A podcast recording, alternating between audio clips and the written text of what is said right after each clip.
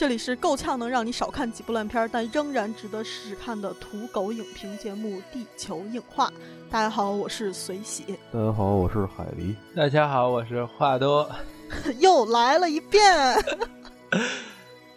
大家好，我是如三。录个节目太难了。如三，你已经没有机会更正你的名字了。对，你就话多吧。我就当话多当到底。好吧，这期没有乳酸。是因为，好吧，这期没有话多哥，是因为那个我们这期要聊的片子里面有一个叶问三，然后华多哥兴冲冲的写了一个脚本，写完以后叶问三改档了，然后华多哥不开心，闹起了脾气，所以这期我们仨给大家聊，本期可能会涉及一些小剧透，但是我我们尽量吧，尽量不给大家剧透，去说说这期前瞻。一来也是花头哥怕我们剧透，其实我们有节操的是吧？这剧透会告诉大家的。嗯，所以本期又是要说好多内容，脚本又写了六千字。那么闲话不多说了，地球硬化是一个气氛融洽的自由群体，话题并不止于聊电影，而是涉及到方方面面，信马由缰，百无禁忌，在其中的每个人的想法和表达都能够获得平等的尊重和交流。希望我们都能通过地球硬化，在茫茫人海中找到志同道合的彼此。请大家加地球硬化的企鹅群三七三六七七七八九。下面是 BGM。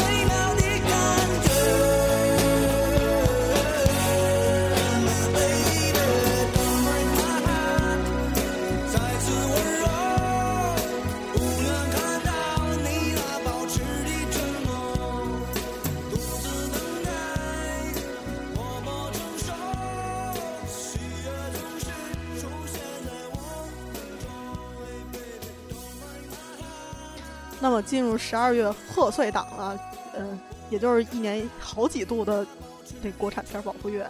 由于十二月份第一个礼拜真是非常可怕，你们看见那个淘淘淘电影然后那些影评人都被逼疯了吗？写了一写了一大堆对那何以笙箫默道歉信，对不起何以笙箫默，又刷新了烂片底线。所以由于第一个礼拜片太可怕了，而且这个这个。连看一个礼拜烂片儿特别需要那个勇气，所以第一个礼拜片子不跟大家说了。嗯，本来是不打算说了，但是随喜今天看了一部《不可思议》，这个真他妈是一个不可思议的电影啊，同志们！哎呀，我出来就想骂街，又是那种打出出来以后扇自己一嘴巴，我他妈怎么看了这么一个玩意儿的电影？哎呀，说真的，这片子是由小沈阳、王宝强、董成鹏这三大位主演的。这三位在一块儿，我说真的，我都不知道从从他们谁开始吐槽好。这个烂片儿啊，它没有逻辑，你知道吗？我觉得现在我发现了一个烂片儿的统一规律，就是烂片儿根本没有逻辑，它一直在挑战你的理解能力和羞辱你的智商。这个片子先给说在前面，这片子建议大家别看，是千万别去看，因为看完你会特别的生气。这是一个不光羞辱你智商，还他妈连带骂观众的一个电影。我看到最后的时候，我已经都要疯了，我都等不到字幕，就说是站起来走人了。然后最后一个镜头是这个电影里面的小机器人儿、小外星人对着屏幕、对着观众啊，对着观众说：“你大爷的！”我当时那个气呀！我操！说真的，我当时如果手里有杯子的话，我就扔过去了。我靠，太生气了！而且，嗯，他是打着科幻的旗号，然后说自己是中国的什么一第一部真正的科幻片儿。但是我觉得真是太不要脸了，就是您没有这个本事，就就别装这个逼。咱们说这个，呃，三 D 特效这些东西，它是为了剧情服务的。如果你是一个科幻的话，你这个东西，就像我我觉得好的科幻像《普罗米修斯》那样的，它的它的特效、它的技术是为了你的剧情服务的。因为你是个科幻，所以有些东西是是没有办法实拍，是需要做出来的。而这个所谓的科幻，其实就是在卖弄它的它的特效呃画面，嗯。不过说实在的，确实，嗯，确实是花了点钱了吧？我觉得个人觉得它跟那个九层妖塔的特效水平是是差不多的，它不会让你觉得震撼，或者让你觉得这个这个东西特别新奇美。他让你觉得特恶心，你特别烦这个东西，就跟那九看《九层妖塔》里面那怪物一样，那怪物也是做的，虽然说做的挺好的，什么动作也动作也相对来说比较流畅，渲染也做的挺好，但是真的让你觉得恶心。这个电影是一样的，而且他羞辱你的智商，没有逻辑，他就是导演说什么是什么，我让他这样，他就得这样，你们说了不算，而且。其实有三个，就就这三三大位去主演一个喜剧片儿，嗯，我觉得一般观众还是对这三位有有有点期待的，对吧？比如说小沈阳，我我我个人还觉得小沈阳还可以，就是反正就是东北二人转那个套路都演到电影里面去吧，哎，也还行吧。而且董成鹏之前拍的那个片子，我个人还真是挺喜欢的。然而，宝宝也是一贯的那种装疯卖傻。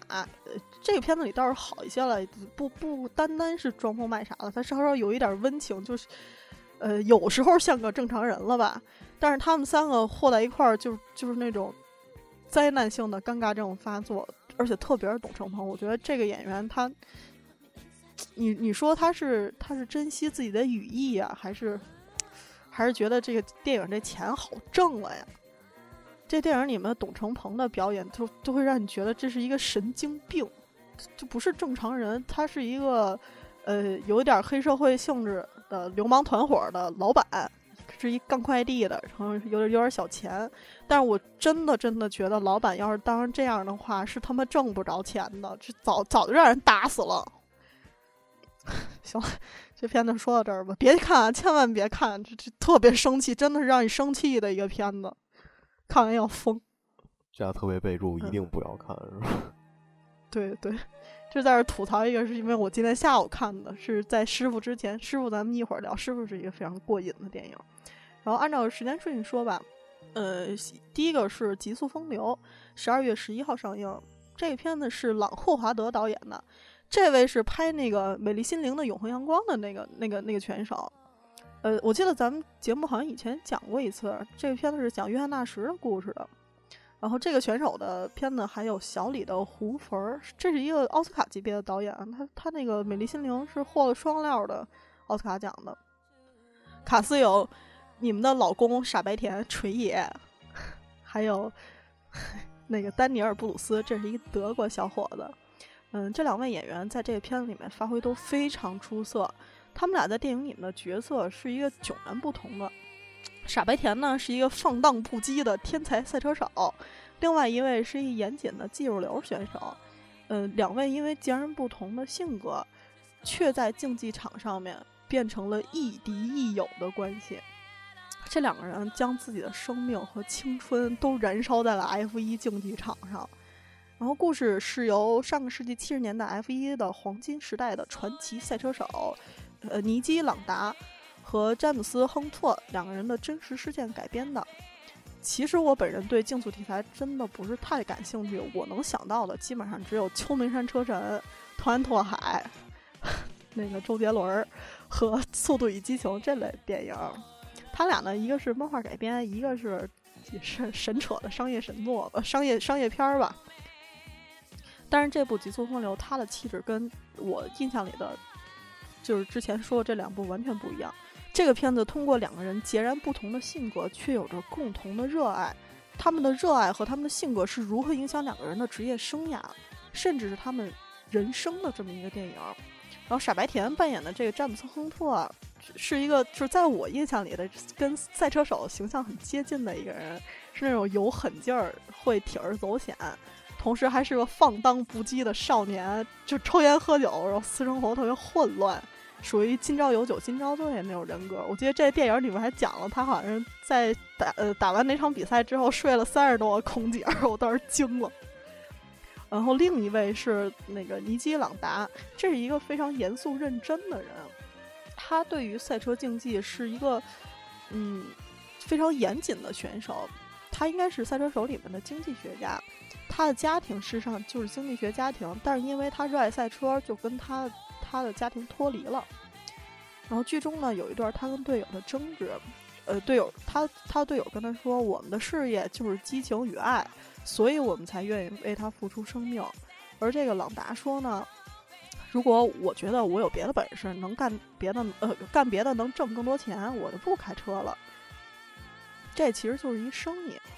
而这个这个傻白甜呢，是他的他的那种想法是上场就是为了跟你玩命。他在电影里面说，我们比赛不就是为了直视死神的眼睛，逃过他的魔掌，感觉自己成为了骑士。他觉得这个把竞技变成风险量化或者是精于算计的游戏，就扼杀了这个运动的美好。是这样一个片子，我觉得，嗯，就是跟。以往的这种赛车题材的竞速题材的电影相比，它更多的是给你表现这个电影中的人性，从从他们两个这个完全不同性格针锋相对，和最后化敌为友，甚至成为亦敌亦友的这种关系，来表现这个竞技的美好和他们人性中每就是截然不同人性中那些闪光的东西。你你会发现，在这个电影里面，不管他是一个什么样的性格，或是精于算计的。或是放荡不羁的，他都愿意为了这个运动去奉献自己的生命。而且，主要是我觉得这片子真的太过瘾了，太过瘾了。因为他这片子是已经跳档很多次了，比国外上映要晚两年。我我觉得很多朋友应该在线下已经看过这电影，但是还是非常非常期待大家去影院看看这个电影，因为，嗯。这个电影的镜头和剪辑都非常非常的犀利，你在影院去感受那个这个电影的呃感觉，和你在家里面用手机或者用 PC 屏幕看到的是绝对不一样的。特别是他最后有一场在日本的比赛，那场比赛正下大雨，然后能大家在好的影院就可以感觉到那种影院的声呐对你造成那种刺激，它可以瞬间把你的荷尔蒙就激发起来。然后让你一直攥着拳去看这个电影，我觉得这个，它电影不光是给你讲一故事，它在电影院里是一个体验，这种体验是这个片子会给你带来的那种冲击。不管你去去，你对这个这个题材，或者你根本就不认识俩不认识这俩人，你觉得就无所谓，那么也应当去电影院里体验一下这种速度与激情的感觉，非常牛逼。不过在这儿有一个问题，就是刚才说的这两个赛车手，他们两个的性格完全不一样。就是你你们两个会比较喜欢哪种人格呢？海狸呢？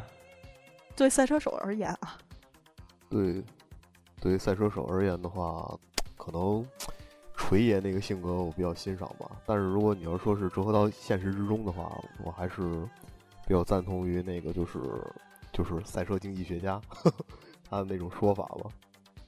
对。所以说，只能说你要说比较喜欢的话，如果从电影角度来讲的话，我还是比较喜欢锤爷那种。嗯，赛车这个运动我不是特别熟悉，但是就换换换成我比较熟悉的项目，就比如说足球来讲，就是说我我比较喜欢那种就是就打出那种比较就阵阵型性的就比较战术性的东西。就是比较偏欧洲型的，就像意大利啊那种链式防守啊，或者这种东西，而不是说像那种真是就是一个人突好几个就玩欢玩玩欢了，然后各种各种突的那种，我反而差着。所以我更喜欢，就是我觉得欣赏那种，就是就是就是所谓赛车的那个一步步的计算，然后它到哪一步要换轮胎，到哪一步它的那个轮胎磨损能支撑到哪一步，然后到拐弯的哪一个这些这些计算，我觉得就是从外线到内线再到外线的这些计算，其实更更是艺术。我倒觉得可能要比就是所谓真的感觉自己像骑士的那种更。就是从观赏角度上来讲更强一些，是吗？所以你你还是喜欢那个就是比较算计型的选手？对，但是我真的喜欢傻白甜这种的，我觉得真的就特别激情，你知道吗？不是，所以就是看这个问题的话，你就得分成现实还是电影了嘛。电影里面当然是这个比较有激情的这种人物塑造，这种形象更容易吸引观众一些嘛。如果说是。正常真正的赛车里面的话，肯定还是应该像如酸说的一样，像那个赛车经济学家一样，他要有一个合对他要有一个合理的就是安排，包括自己的计算之类的这些。对，就是如果你是就是看这个运动的话，你就就会看喜欢看里面的，就跟看电影一样，喜欢看里面的门道，所谓各方面的，然后感觉那个东西就是一种艺术，它就不是那个所谓。然后就是那个感觉自己像骑士，怎么怎怎么嗨怎么拍那种，就不是那种意思了。我我说真的，虽然我看赛车看的很少，但是我看过马术。呃，当然马术的话，它的这个技战术会更加多一些。但是我我觉得体育竞技这一类的东西，特别是对抗性的、竞技性的这些这些东西，它就是有一个激情在的，就就是有那种哦，为了胜利我就豁出去了。这种感觉，所以他才，我觉得这个是精彩，然而就特别算计的，有可能会变成你看斯诺克。呃，对对对对，我我特别喜欢看斯诺克，就是斯斯诺克，我并不喜欢看他们进戴尔，我而我是特别喜欢看他们互相打斯诺克，然后打打一个小时都打不进去，我觉得那个才是，才是，对他们就互相做球的时候的那种。对对对对。我看斯诺克，如果是比赛 延长到这么长，就是一直在做斯诺克的话，我我就会稍微换一下台，然后再回来看。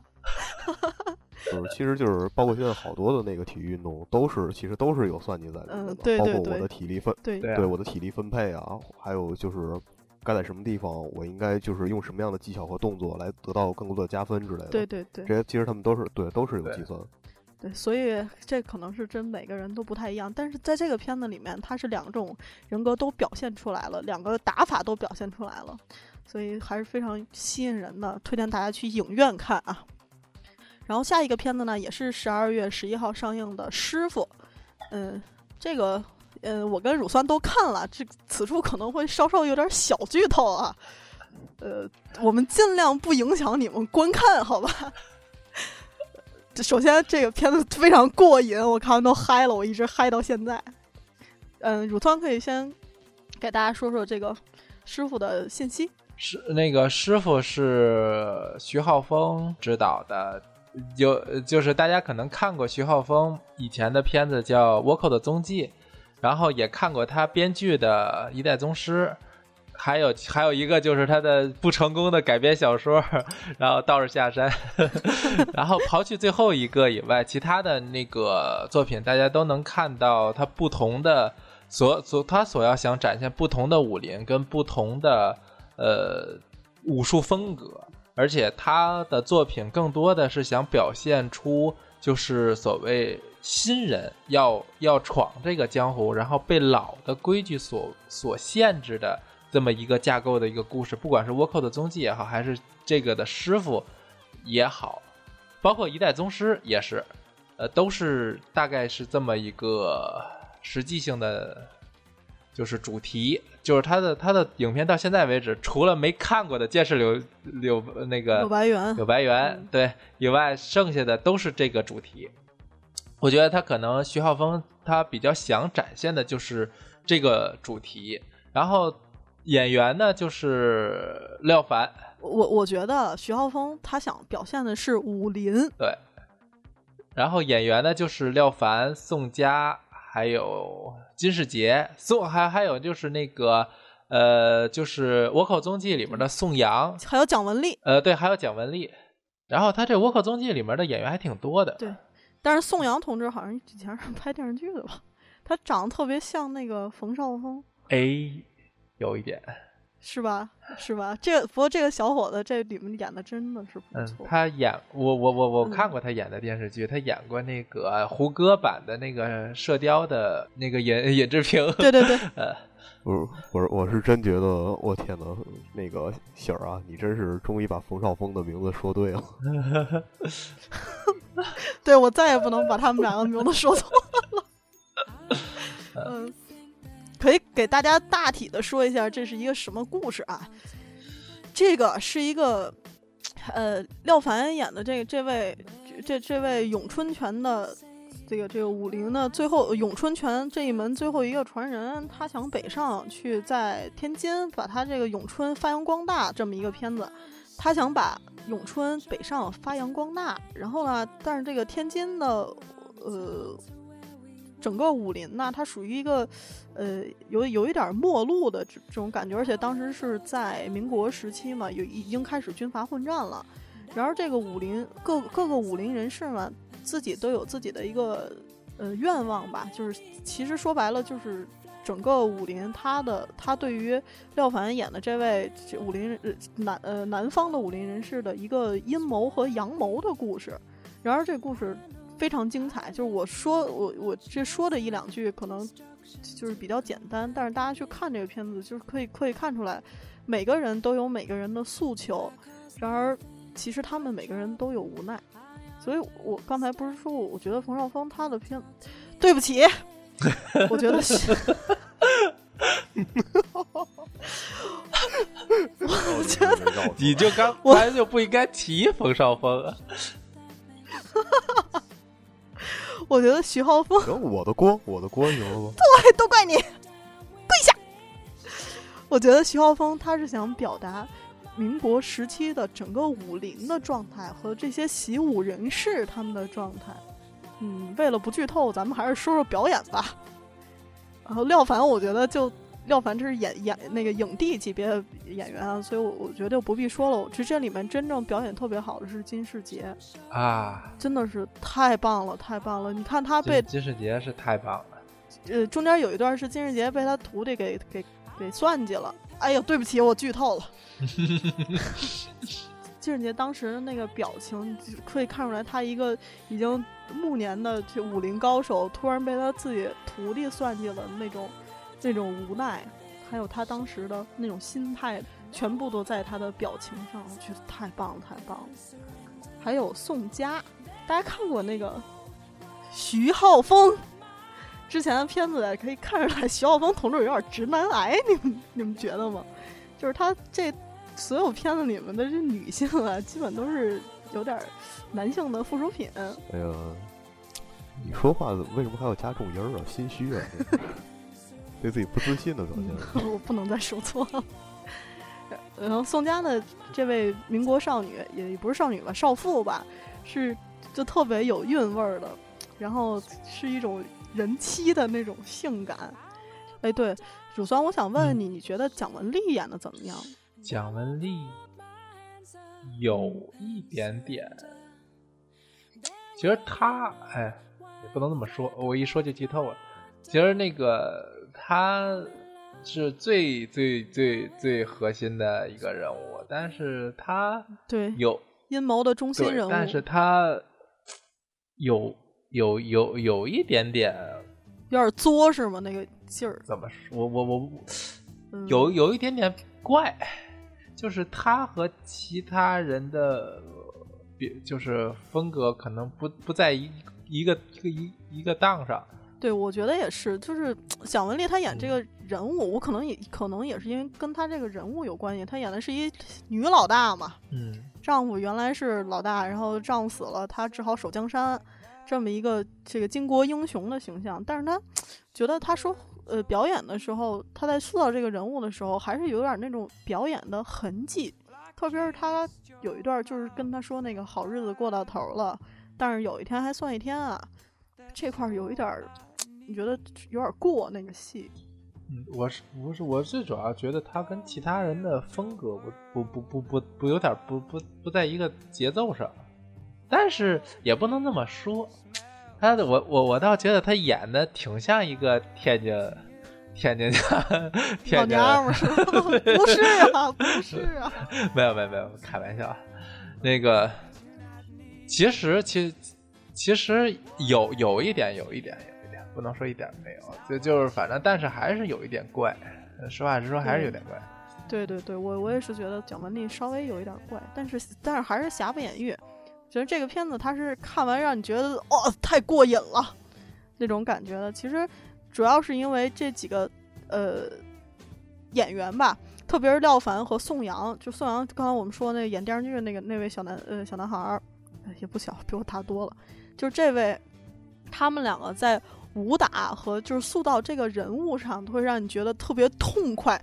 我觉得徐浩峰 他的片子塑造的所有人物都是有那种高贵气质的。我我不知道为什么，就是虽然说你知道他可能有些地方确实是在装逼，但是 装这个逼我给满分儿那种感觉。特别神奇，哎，我记得咱们群里好像聊过一回那个《倭寇踪迹》，好像好像是群里有练武的朋友说觉得挺扯的，真的真打不是这么打。但是作为一个就是完全不是专业人士的眼光来看，我觉得那个真打才是这样的。其实我觉得师傅要比倭寇的踪迹更接近，更接近那个真实的武。倭寇的踪迹有点风格化太过了。其实这部也延续了他一直以来的风格化，比如说徐浩峰特别喜欢这种大洋马妞，对于有异域风情的少女有一种很莫名其妙的执着。你从他前面那倭寇踪迹看出来，有仨的跳跳舞的洋妞，然后这个片子里面是一堆就是大长着大长腿的白俄姑娘。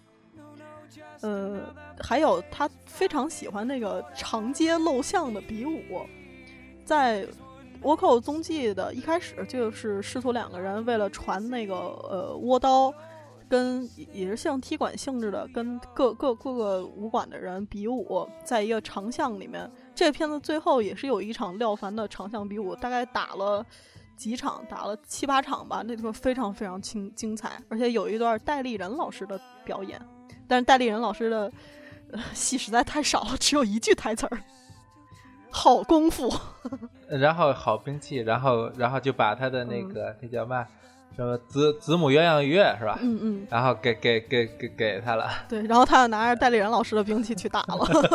对啊，然后你刚才说那个就是那个那个所谓那个三个三个跳舞的那个洋、洋妞的问题啊。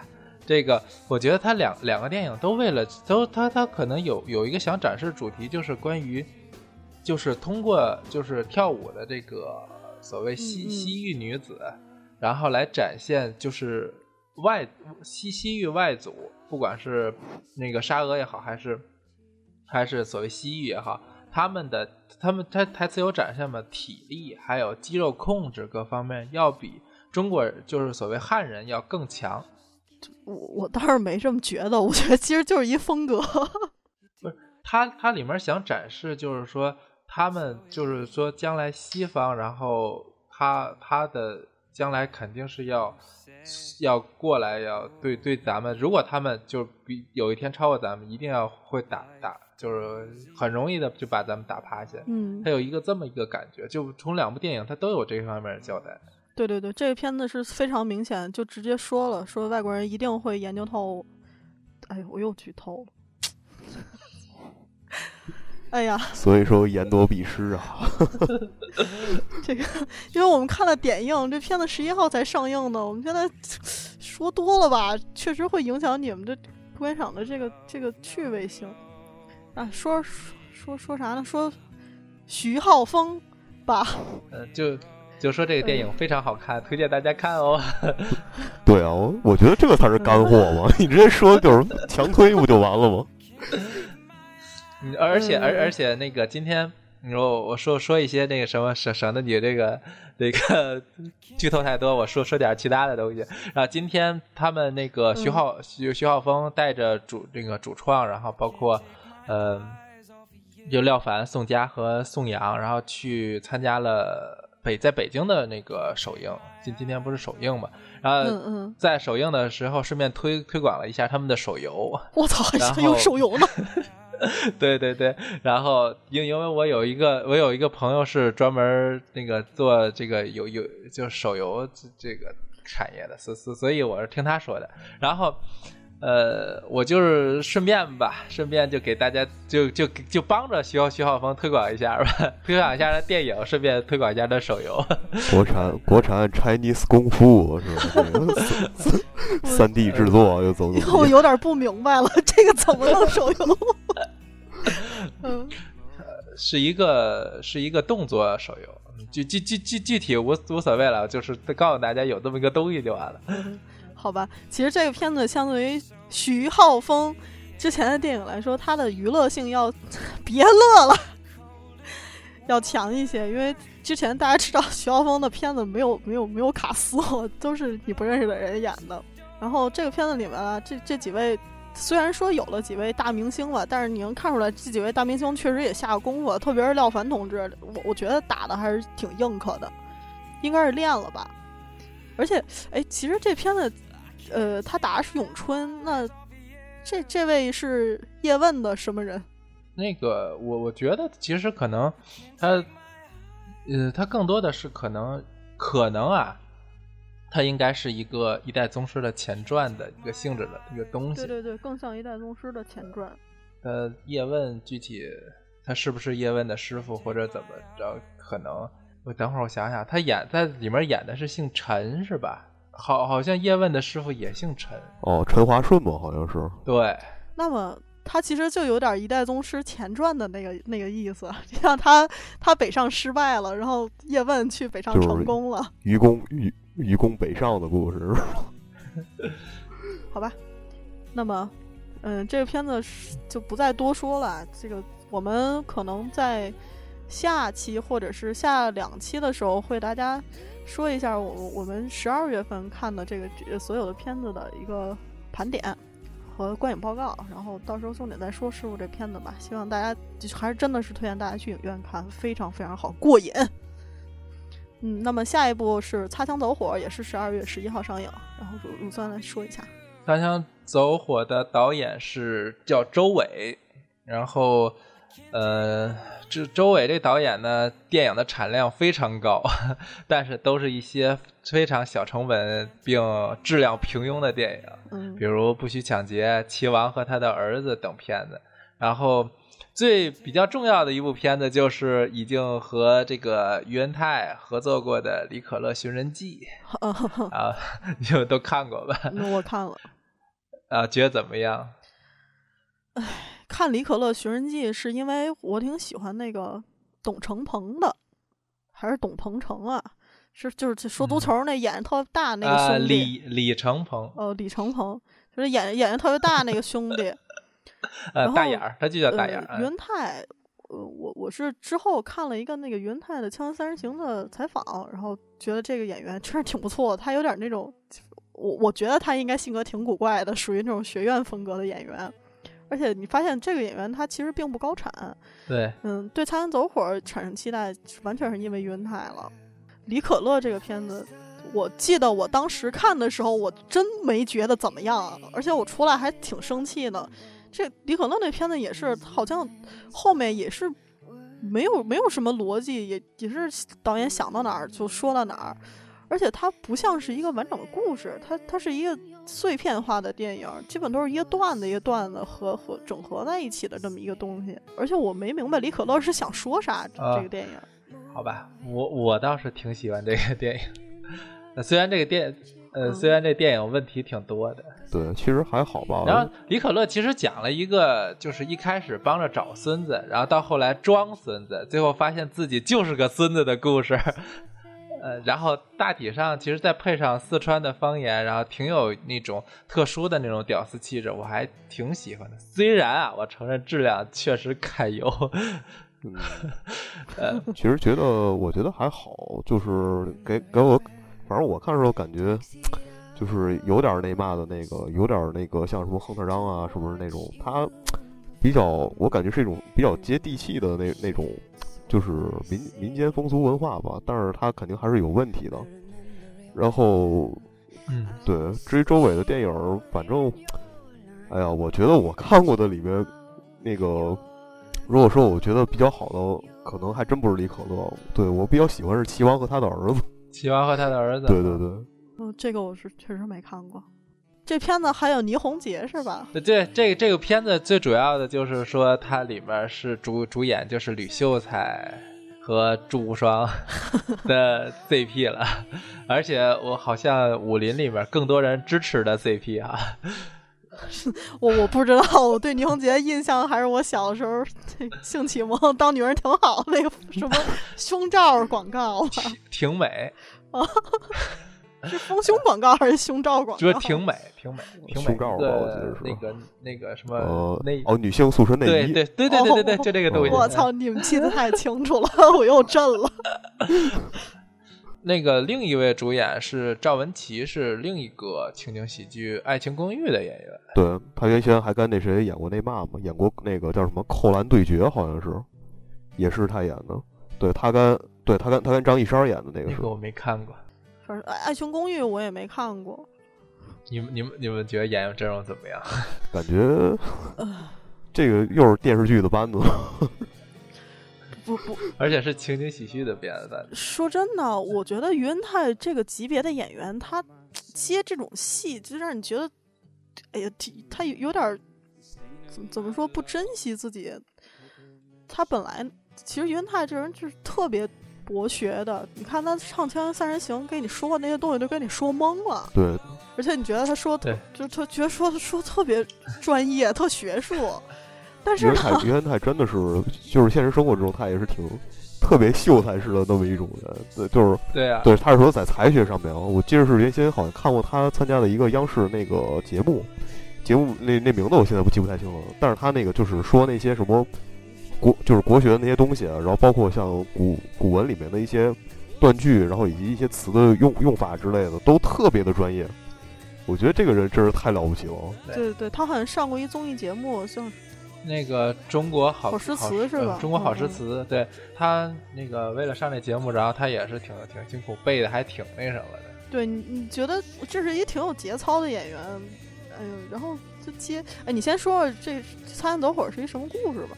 我《参加过走火》，我先不说什么故事，我先说一个《参加走火》那个这个他他调档的事儿。然后这个电影最早啊定档在九月十一号，但是之后呢，这个档期调到了十一月六号。然后给出当时的理由相当鬼扯，然后说片方说考虑于恩泰初为人父，让让其全力照顾妻儿，所以不惜 不惜把上映的档期延后。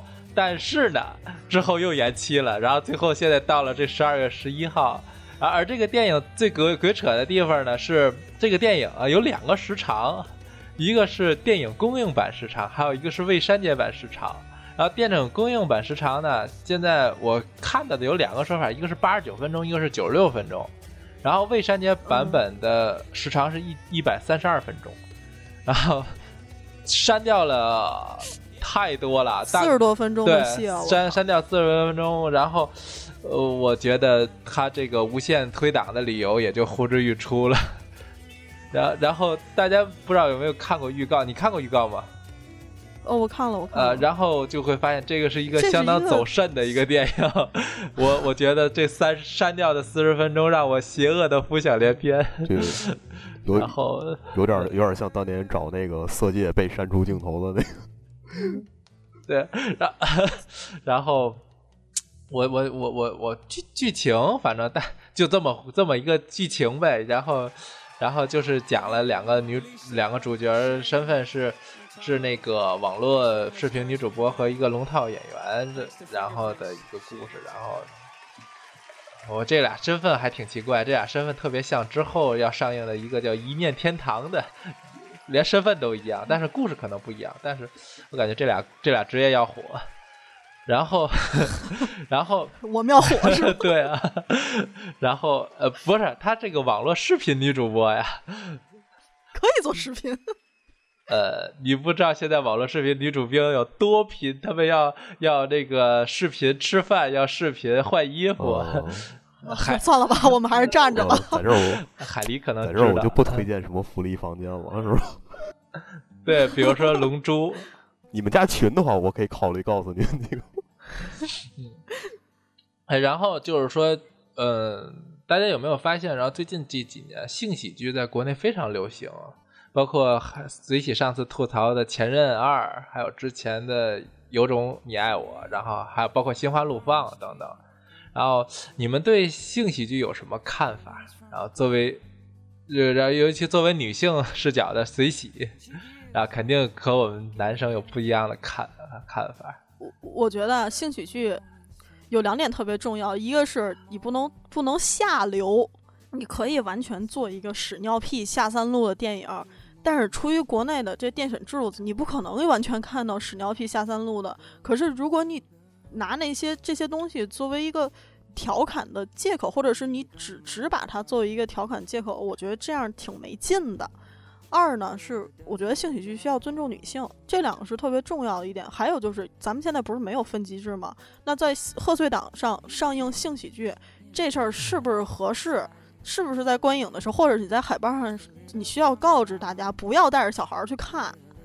我我觉得这不宜合家观看的片子放到大荧幕上去看，如果你带着孩子、带着你父母去看了一性喜剧，你真的太尴尬了。而且我觉得性喜剧没什么啊，就大家都是成年人去电影院看这种电影，你你因因因为发泄嘛，喜剧就是为了，就是我还是之前那个观点，我觉得高兴就大爷乐了就行，他表达什么无所谓，但是真的不能下流。对我也是觉得，而且现在就是怎么说呢？我感觉性喜剧这东西，你还是要考虑到一下一下那个什么，就是你包括像文化环境，然后以及那个身边是就是有，我就就是说，感觉有些观影群体他可能并不是特别适应这个，你要把握把这个度把握的非常好。就是我就举一个实例来说，就是以前就是小的时候，就是多大来着我也忘了，然后那时候当初就是。有有提倡那什么嘛，就是要对孩子进行性启蒙教育什么之类的。然后后来，然后后来那时候就是有一天，我妈不知道去听了个什么讲座回来，当时我我我也不大嘛。然后回来之后，然后给我讲那个讲什么什么什么启蒙之类那个，然后我怎么听怎么像黄段子。后来后来我后来我就后来我就跟我妈说：“哎呦哎呦，老妈你别说了。”然后听得我都我都羞涩了。就。对，就这个，所以所以我说就是我说这个就想说那个，嗯，你还是需要一个掌握好尺度。再有一个就是，如果你要拍性喜剧的话，你要你要把握好你究竟这个性喜剧你想表达的是什么，然后不要就是单纯的对单纯的把下流和那什么当成卖点这样去说，这样的话反而我觉得不是什么太好的发展方向。对，特别恶心那样。你想咱们看看国外的性喜剧，就包括宿醉啊，就是烂仔帮那些。屎尿屁下三路的这些东西，其实它有一个核心表达主题。嗯，宿醉是想说兄弟情谊，就是哥们儿之间那种好基友的感情。但是我觉得很多国内性喜剧，它整个价值观都是扭曲的，它不会给你带来什么。在电影院看的时候挺高兴的，但是看完之后你就觉得这他妈就是鬼扯！你在你在说些什么呀？你说的这个东西，一不是我自己的事儿，二来你说这东西完全我我根本就不认同。我觉得性感。和下流，这是完全是两回事儿，这个尺度很难去把握。而且性性喜剧如果打着喜剧的名号去，它事实上放在贺岁档上就是一个合家欢的电影。那么你要说自己是性喜剧呢，还是说自己是一个喜剧？这个东西要看宣传宣发他们的良心了。这个需要有节操呀，尺度大没有关系，尺度大你就告诉大家这是一个尺度大的片子，不宜合家观看。没有，我就说我我的想法就是觉得，其实片子只要好看就行，然后只要拍的好就行。反正我觉得《心花怒放》我就挺喜欢，然后像嗯，所谓《前任二》拍的我就不喜欢。就是说，不管什么类型，我觉得存在即合理。它这个类型存在，就证明三个字儿有需求。这这，然后我就另外就是想说，然后这个片子，然后这个片子所有的激情戏，然后都是由武术指导设计的。所以据说包括各种转体、空翻、缠斗什么的高难度的镜头，我不知道这个叫 哈哈乳酸，然后我们我们来那什么，我们来那个双修吧。我操！我他妈想起三 D 金瓶没了。我我我也是，就是把把那个删了的那段在在韩愈床上传功的那段。对我我我我，然后反正我对这个电影的期待就是 就是上哪儿找魏山杰文。你说这个，我一下就提起兴趣了。这是爱情动作片啊！出导演剪辑版吧，还能挣第二遍钱。剩下剩下这这部电影就就没有什么了。嗯，行，那下一部本来是打算说叶问三的啊，但是改档了。叶问三从十二月十八号改到了一六年三月份。一竿子就知道了一六年。就你们看见了吧？这多热闹呀！贺岁档。那么还有个成龙的片子也一一竿子知道一六年了。所以下一部就是海狸说说一下《寻龙诀》吧，十二月十八号上映。哦，反正就是我我先我先提一句啊，我觉得《寻龙诀》这片子特恶意，就是你们看过他有一款预告片说这他妈才是正经的摸金范儿，对，就是这才是，而且正是九层妖塔，九层妖塔上映的时候，对他这个怎么说呢？就是我觉得他就是也是一个那种必要的潮流吧，就是包括原来有一回我跟如酸就是也就这个问题我们俩讨论过嘛，就是这个潮流就是就是网络的一些。小说嘛，搬上大荧幕，然后电影化之类的之类的。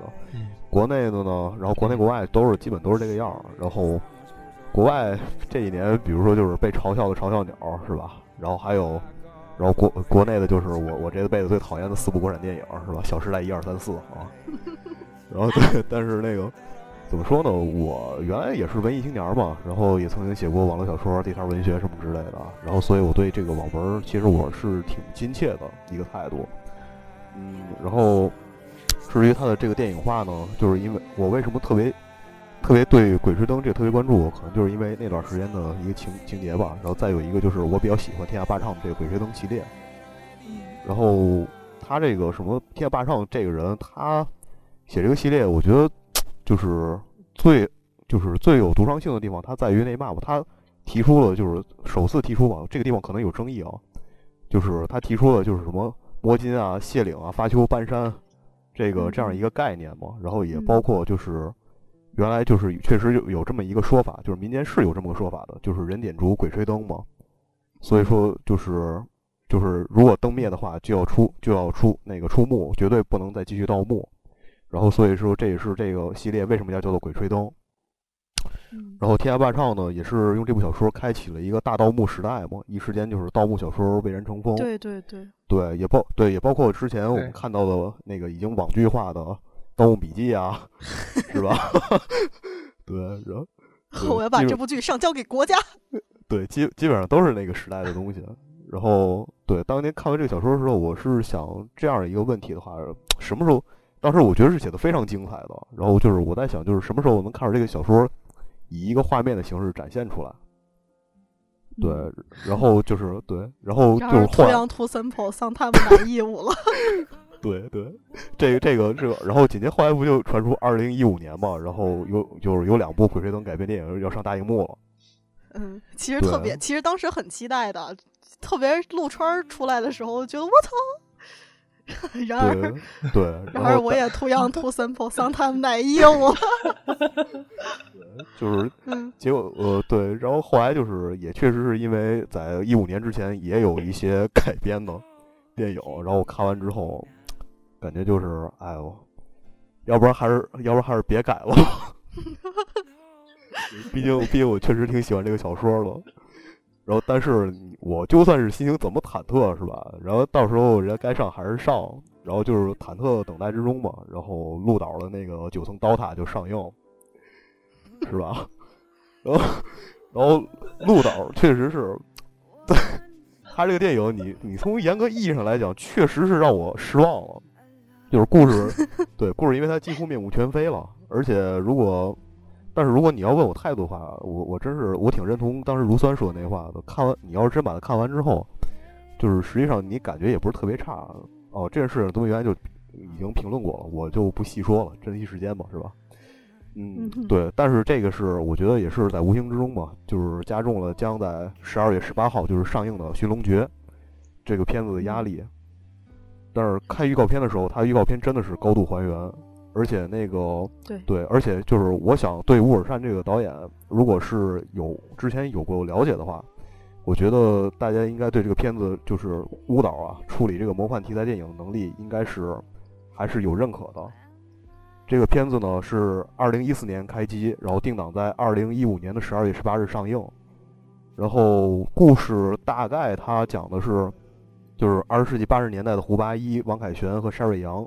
在美国打算金盆洗手，然后本来叱咤风云的摸金校尉沦头沦为街头小贩，被移民局逼迫追得满街跑。然后与沙瑞阳呃移居美国，想过普通人的生活的胡八一呢，谁知在婚礼前夕发现自己二十年前死在白眼窟的初恋对象丁思甜居然还活着。然后胡八一、王凯旋和沙瑞阳决定再入草原千年古墓。就是这段剧情的话，如果你呃，各位官方给出剧情更改，如果你就是。从这个上描述上面来讲的话，你基本看不出来它是来源于到底是来源于哪，就是哪一部《鬼吹灯》系列里的哪一部。然后官方给出的推测是，呃给给出的说法是是《天下霸唱》的第四部小说。但是它的第四部小说，我觉得是那个《昆仑神功》嘛，《鬼吹灯》系列的第四部。就是我觉得到，我觉得你要是说丁思甜的故事的话，我觉得应该是他的第五部。就是黄皮子坟那一部的后续作，然后从预告片来看的话，我觉得是融入了前七本小说的一些内容，然后可能也就是，嗯，可能也就是在这个剧本上的一个呃，在原著上的一个就是继续创作，然后因为剧本是霸上亲自参与编写的，所以就是我感觉有一种让人吃定心丸的感觉啊。剧本剧本对对剧本方面的话，我觉得不是需要特别担心。然后接下来就说一下导演乌尔善嘛。乌尔善，我别的不说了，就是说，就是画皮二嘛。对，在一二年，对，他在国内获得了七点二六亿票房，刷新了当时中国电影票房史的记录，而且还得到北京大学生电影节最佳观赏效果奖，就是得到那个大学生电影节的承认。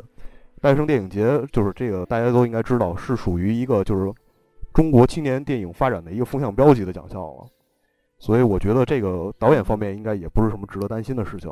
嗯，至于在选角方面，就是胡八一选用了陈坤，然后王凯旋，呃，王凯旋王胖子嘛，选用了并不胖的黄渤，对，然后还有沙瑞阳，就是舒淇嘛，我对，然后再有丁思甜、杨颖，也是 颜值十分的、十分高的那种演员，对，再有就是大金牙夏雨，呃，大金牙夏雨，我觉得是一个非常大的亮点，我也认同，对对对。这波总体来说，这波选角我还是评价挺高的。可能就是，呃，我能如果是满分十分的话，我给九分。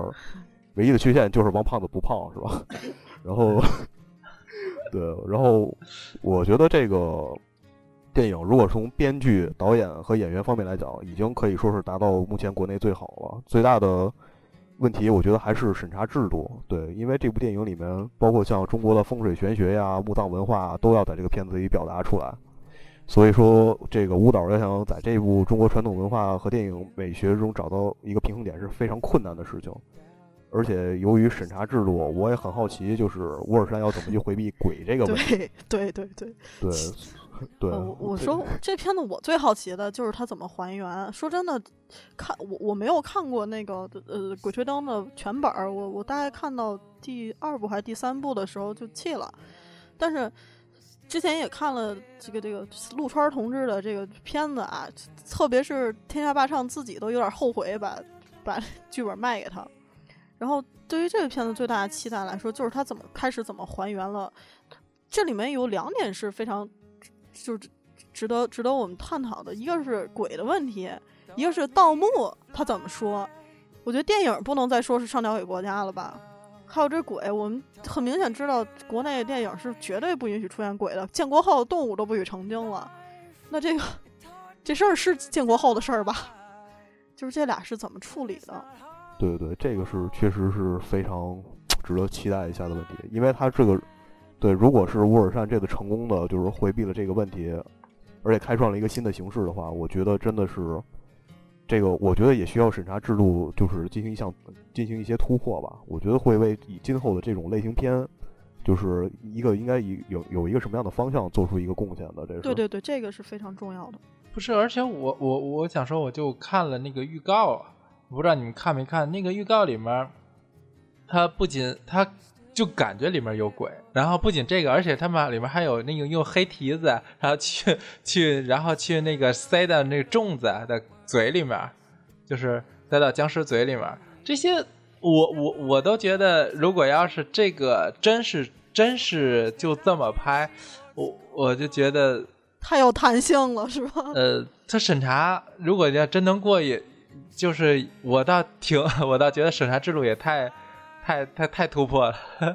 对，而且而且那样的话，陆川会会会那个什会会会会各种各种抱怨的。陆川现在在节目里面都抱怨说，我这个他这本子就各种改，是因为鬼不能出，盗墓不能出，然后什么不能出，然后结果别的出了，然后他这不能出，那他他就会疯掉的。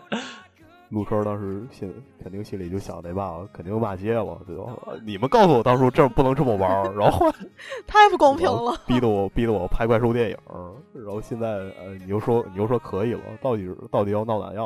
我现在不知道那粽子算不算鬼怪兽吧？这这这个，对我觉得他应该能怎么样呢？就是给出一个科学的合理解释嘛，然后弄得跟抖音科学一样。对，还有日本鬼子，然后为对为何尸体会半夜自动弹出什么什么之类的？我觉得那样就没法看了，朋友们。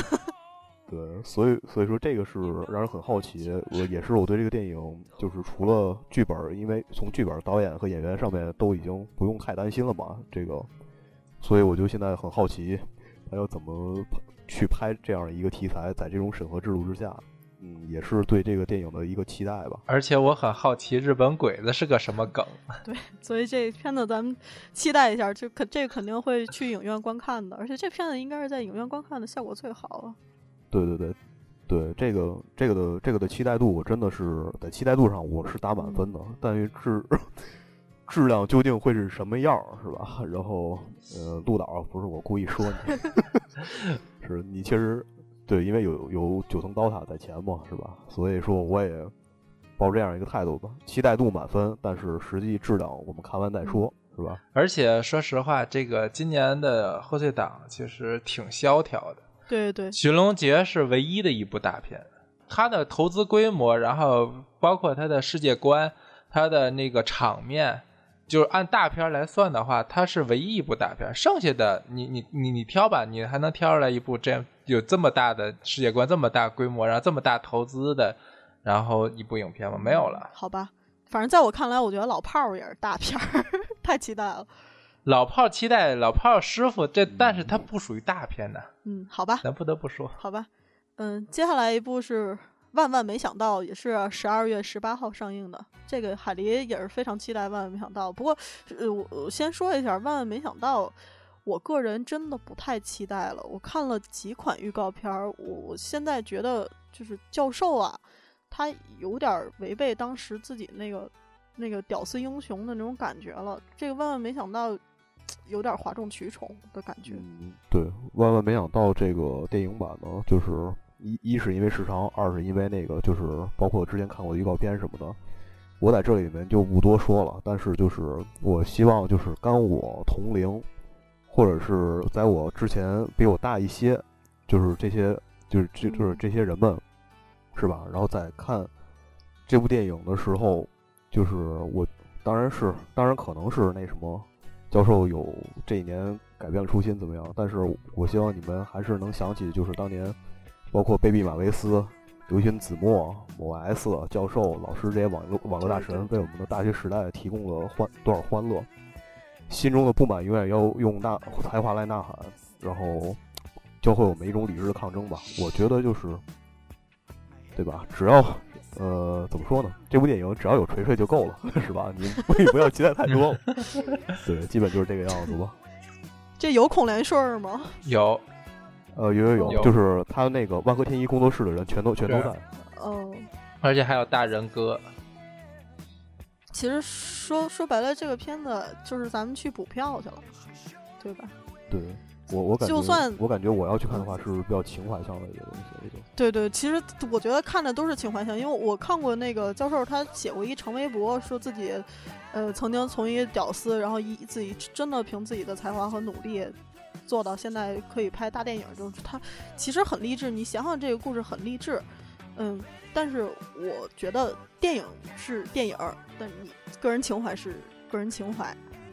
首先，电影得走心，就是你不能糊弄观众。但是看了一下，万万没想到这个，嗯，他他他他之前这个宣传和他呃预告片的这质量，我自我个人就不太期待这电影，但是肯定会去看，这毕竟还是得为自己情怀买买票嘛。也看了那么多年了，我而且你说对，有锤锤不就够了吗？我是去看我女神孔连顺的。好吧，那么接下来呃一部是《恶棍天使》，十二月二十四号上映。呃，来汝芬同志，又是于白眉，又是邓超，又是改编自他们的话剧，最重要又是光线，对，有点不祥啊。对，然后这是他们的二次合作，然后不知道能不能扳回口碑吧。然后主演是邓超、孙俪的夫妻二人档，然后孙俪曾经在《分手大师》里面就客有过客串。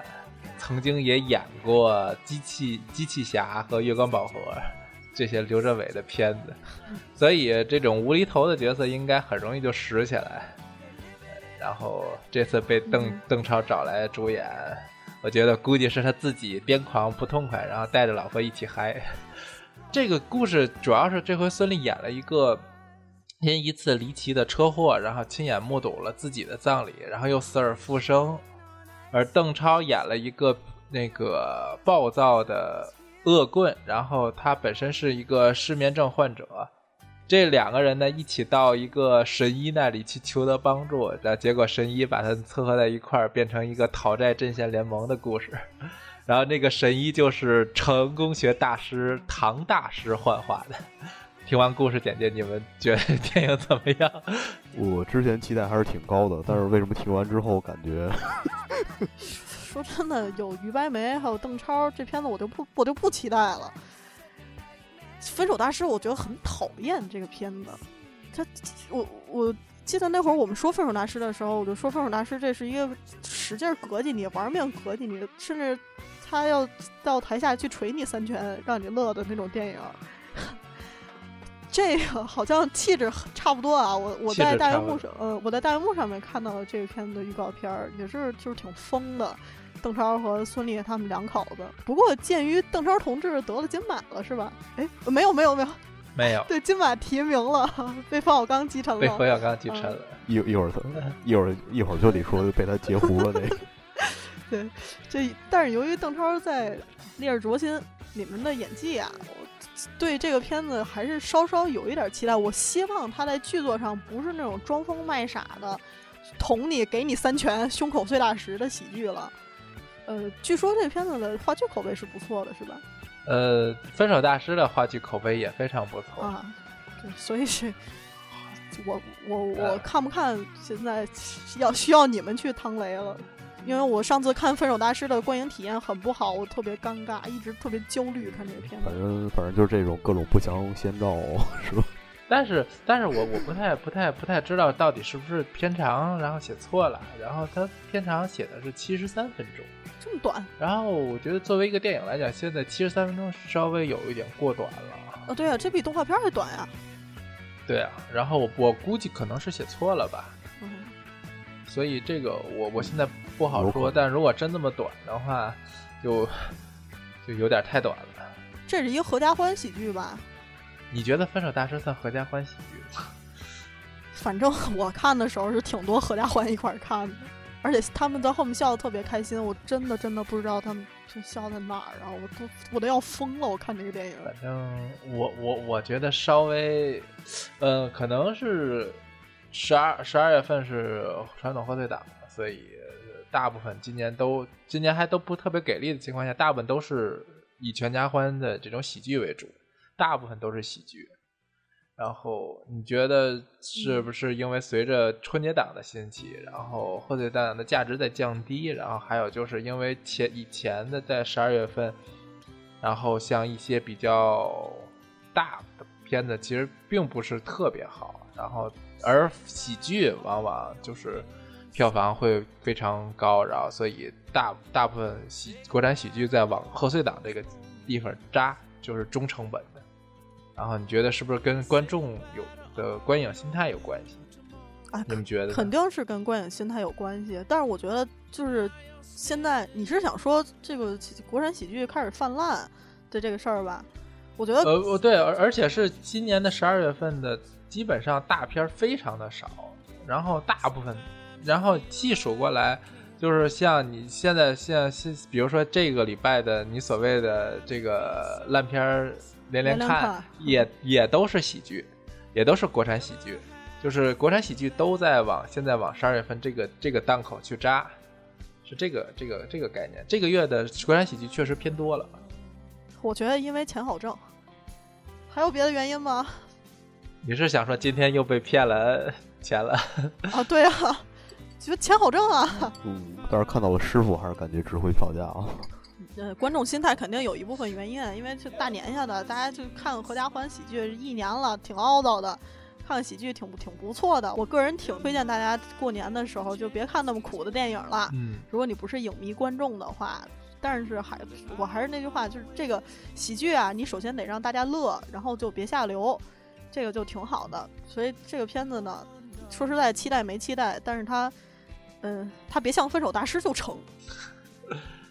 哦，等等一下，我想到还有一原因，我觉得是国产片保护月的时长实在太长了。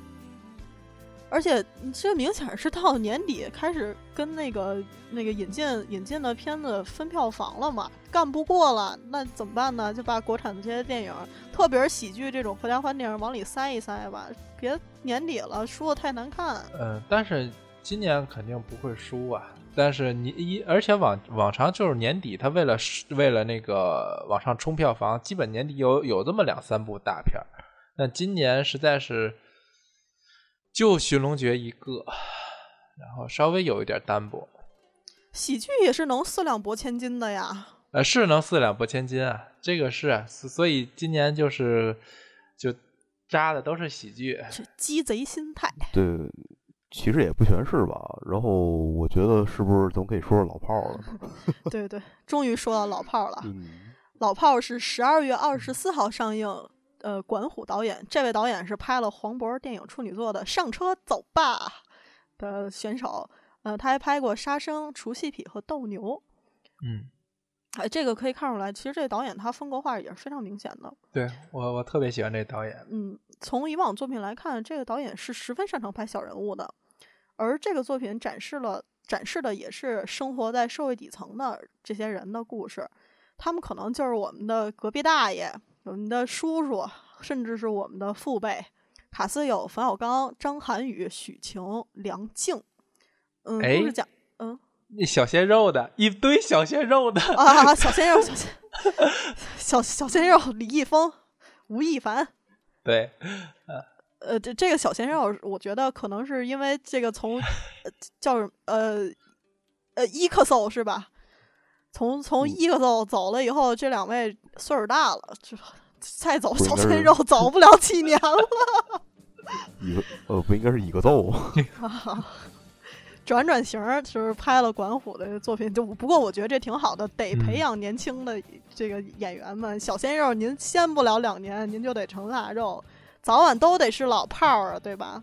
对，您不能光卖脸，一点演技没有，很快会被大浪淘沙的。呃，故事这个故事讲了一个，呃，老炮儿六爷因为难以适应社会的巨变，年轻的时候呢是一个来自于山川湖海，却又于胡同儿遛鸟儿、管闲事儿、发牢骚，这么这个无聊日子的大爷。呃，有一天，这个六爷得知离家出走很久的儿子，呃，李易峰吧，儿子是李易峰吧，对，没错。嗯，因为与人发生纠纷，然后被新崛起的一代玩主，玩主是吴亦凡，绑架了。为了解救他儿子，老炮儿重出江湖，试图用自己的规矩摆平这件事儿。然而却无奈的发现，无论是这个时代还是自己的身体，都早已今非昔比的这么一个故事。其实从故事简介上来说，我觉得这是一个非常非常吸引人的故事。我我很喜欢这种小人物，他从他在这个呃岁月中发生改变和自己的那种无奈心态表现的电影。然后说先说一下冯小刚，我觉得冯小刚本人就是老炮儿，没错，冯小刚就是老炮儿本人。然后你们知道那个《坏蛋必须死》上映之后，有一个腾讯的电影沙龙，请了冯小刚去去做客嘛，也是为了宣传《坏蛋必须死》。然而小钢炮，你们你们都知道小钢炮嘴特别碎，当场搂不住了。然后兄弟也聊嗨了，呃，说说起《一九四二》的票房，冯大爷当时就特别搓火的说：“如果我如果我想要一票房，那对我来说这一点也不难，拍一个没心没肺的傻逼喜剧就完了。”但对我来说，我名也出了，利也得了，天天可以过好日子，钱花不完了这钱，我干嘛要当钱的奴隶？我就拍点我喜欢的东西。我确实不管你们家喜不喜欢，也就是说你们家喜不喜欢跟我没关系，老子就要拍老让老子爽的电影。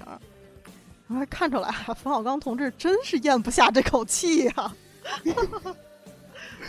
嗯。在那个金马颁奖的时候，冯小刚不是没去对吗？他当时正开着老炮儿演唱会呢，然后发了呃说了一句什么？说说那个对不起各位什什么专业演员，太恶意了，真是满满的恶意。他在那电影沙龙的时候也吐槽了一下这年轻演员们的那个演技和他们的专业素质。其实这个电影也是在说这些。对，他其实说白了就是老一代的老炮儿和新一代的玩主们他们的对，在思想上和他们行为上这两代人他们的区别和他们产生的矛盾。不过咱们可以聊聊你们现在老炮儿应该是什么样的人呢？因为我我一直觉得“老炮儿”这个词儿吧，其实挺暧昧的。老炮儿，我觉得应该，我个人认为啊，可能应该是一种比较老于世故，或者是，呃，应该算是对于一些事情见多见多不怪吧，见多识广也是那那样的一种，而且有点儿像那个，又喜欢点拨了一下年轻人，有点像年轻带路人儿那种那种意思。就是就是那种哎，就是那什么哎，你们这都嗯，那什么，你们这都小屁孩儿，怎么怎么地的，对，嗯就有点那那个范儿有点装的那种感觉。装装大爷那种感觉是吗？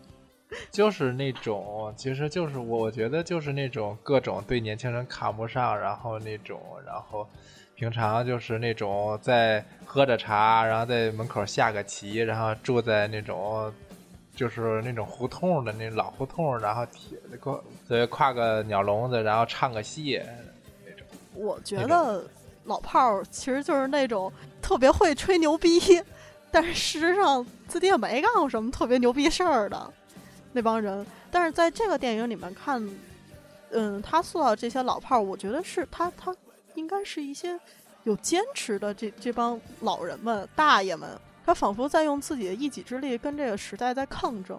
不是，我觉得你说的，你说的，你想的那种老炮儿，像二百，解放二百，涨二百，给二百嗯。苍苍，啊，对，给二百次死吧仓子，啊什么的小豆的，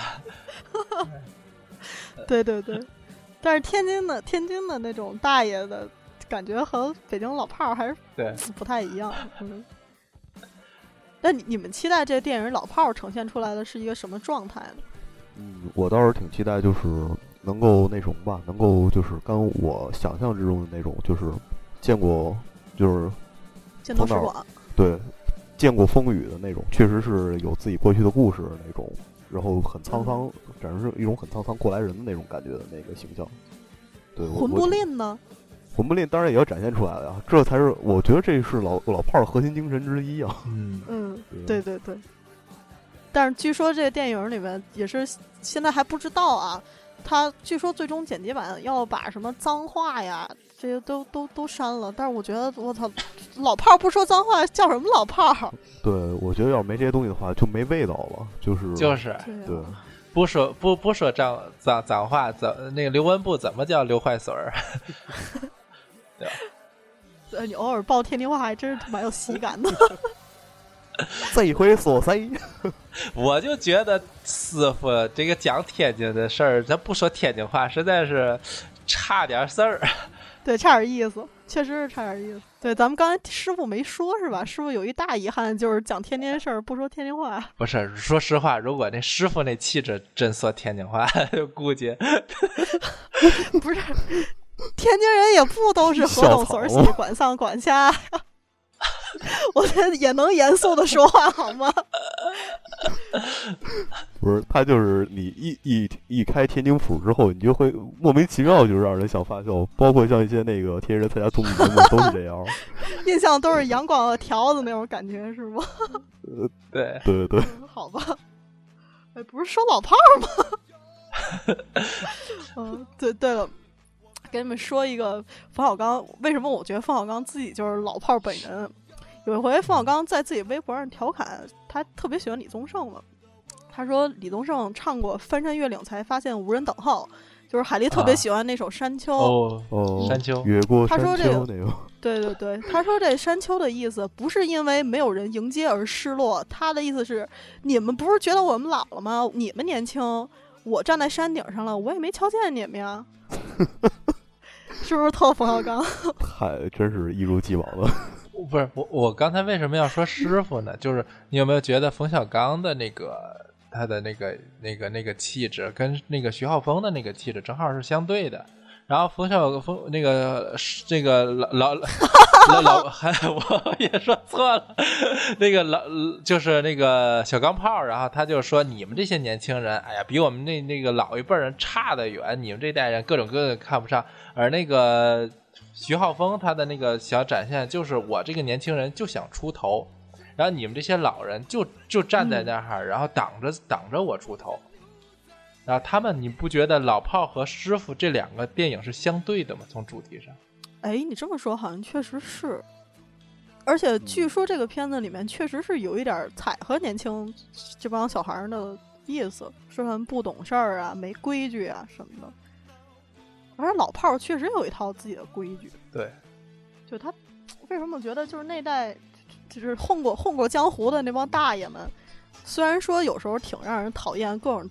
装装装大爷，但是吧，他在一些大是大非上还是有自己的坚持。对他们其实挺有自己那套体系的东西的。比如说，我觉得现在确实也是一些小辈儿跟长辈儿之间缺乏一些，像也我我也不是说太过的东西，就是说有缺礼貌。嗯，对，你要是说像其他，我就是一生我是终身黑韩啊，但是。但是，但是就是像韩国或者日本的一些，他们在这方面其实做的都是不错的。比如说像见前辈要用敬语啊什么之类这些的，我觉得现在中国来讲的话，这点真的是没有做到很好。对，因为可能因为这两年真的是时代变化太大了，发展的太快，然而，嗯，不得不承认，就他们固守着自己那套价值观或者是规则的老炮们，他们确实是早晚要被时代抛弃。然而，这些被时代抛弃的人，我觉得他们仍然有发出自己声音的权利。特别是像，也就是说，像这个电影一样，这帮老炮儿们，就是在自己已经成为了沮丧的自己年轻的时候，看一眼就想死的那种人以后，仍然想找回自己年轻时代的那种感觉。他们的坚持和他们相信的那些东西。其实你一提这个，我倒想起。就是刚才海丽说这个，我倒想起那个《十二公民》里面那个韩童生演的那个角色。嗯嗯嗯，就是有一点这种意思。韩童生也有老炮气质。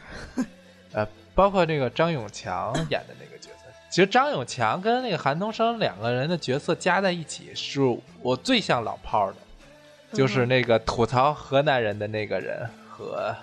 和那个吐槽自己儿子那个人，这俩人合在一起，其实就是老炮儿。而且最值得期待的就是小钢炮的演技呀，拿金马了，同志们！我，呃，我记着，我记着，我记着最早的时候，好像那时候就是说那个我我冤家父子那个时候就说，如果如果冯小刚能再出来演一部电影，结果他就真的出来演了部电影，而且还拿了影帝。我觉得邓超真是哭奔逃走，当时表情都拧了。对呀，而且邓邓超演的实在是太不容易了。心疼我超是吧？对，这凭这个那个呃，恶棍天使也应该去看看是吧？不是，而而而且而且，说实话，小钢炮拿的这个奖还不是什么金鸡百花，而是而是金马。金马，金马的含金量要也基本上是现在现在中国最高的了吧？金金鸡百花老炮儿能上一瓶去吗？嗯，应可能吧，只能说可能吧。呃，我我觉得够呛吧。咱们金鸡百花不还是还是政治导向的吗？得主旋律，老炮儿还是不主旋律的吧？千万别了主旋律啊！我觉得金鸡百花之类的，今年百团大战有可能吧？我操，够呛！百团大战就别说百团大战了。行了，咱们这片子差不多说完了，又一个半小时了，太棒了！我们节目好吃多给。哎呀，累死我了！你们真是要累死我了。行吧，那咱们这期节目就说到这儿。最后给大家放一个《山丘》，这好像是以前节目放过一次，但是我觉得，嗯，我觉得冯小刚说的对。我站山顶上也没瞧见你们呀，是不是特别对这些专业演员们说？老老子随便演一演。别说了，再说老子也拿金马了。再说超该跳楼自杀了，给人条活路。哎呀，怎么让专业演员们活呀？我操，太难了。不是，我觉得没给邓超的原因，估计是看完了那个《烈日灼心》，觉得嗯挺不错的。哎，看看他别的以前的片子，《分手大师》看完之后，呃，算了，还是给别人吧。这还有上升的空间是吗？但是得珍惜羽翼啊！怎么又拍了一个神经病电影？对。他肯定就是那嘛，就是这么想啊。反正你还年轻是吧？来年再拿也一样是吧？对，冯小刚不是说不演了吗？哎呀，遗憾呀。嗯，挺遗憾的。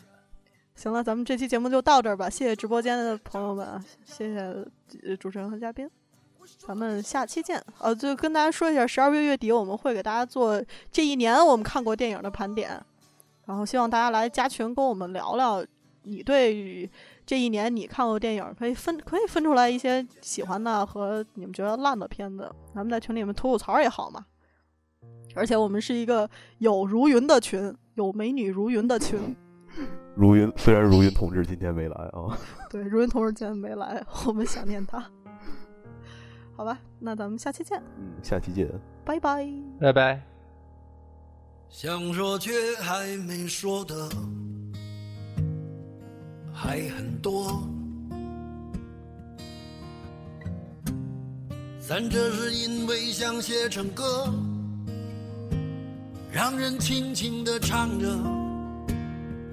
淡淡的记着，就算终于忘了，也值了。说不定我一生涓滴一念。侥幸汇成河，然后我俩各自一端，望着大河弯弯，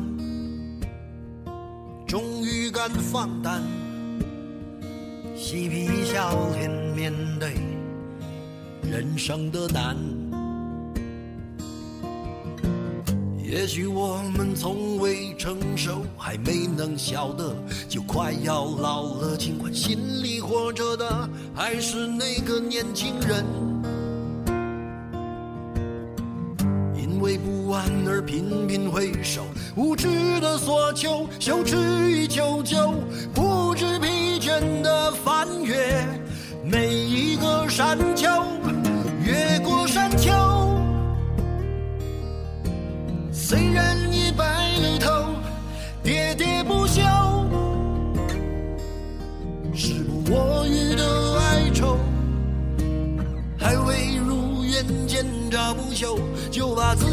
先搞丢。越过山丘，才发现无人等候，喋喋不休，再也换不回温柔。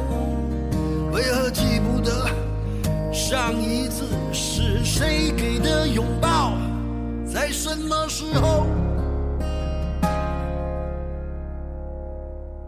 我没有刻意隐藏，也无意让你感伤。